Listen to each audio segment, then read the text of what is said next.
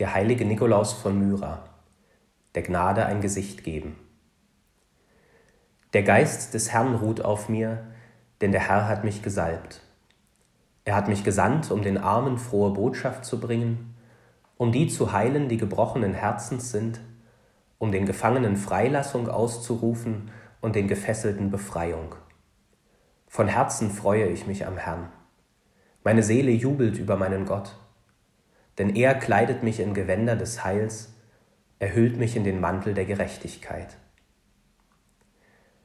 Heilige sind Menschen, die in ihrem Leben die Spur der Gnade Gottes entdecken und darin den Ruf hören, etwas an andere weiterzuschenken.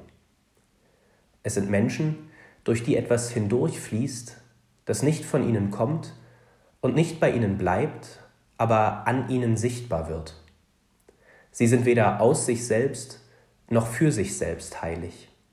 Gott hat ihnen die Gewänder des Heils angezogen, damit sie für andere strahlen. Heute erzählen sich Menschen überall auf der Welt die Geschichten vom Bischof Nikolaus aus Myra. Zum Beispiel, wie er Gold und Silber aus den Kirchen getragen hat, um damit die Kinder seiner Stadt aus den Händen von Piraten freizukaufen. Oder wie er während einer Hungersnot in Myra mit seinem Gottvertrauen den Menschen Hoffnung geschenkt hat als viele die Hoffnung schon aufgegeben hatten. Gott lässt seinen Segen durch Menschen zu anderen Menschen fließen. Darum hat sein Segen auch so viele verschiedene Gesichter. Nikolaus von Myra ist eins davon. Lebendiger Gott, weck in uns die Freude an dir und deiner Gnade.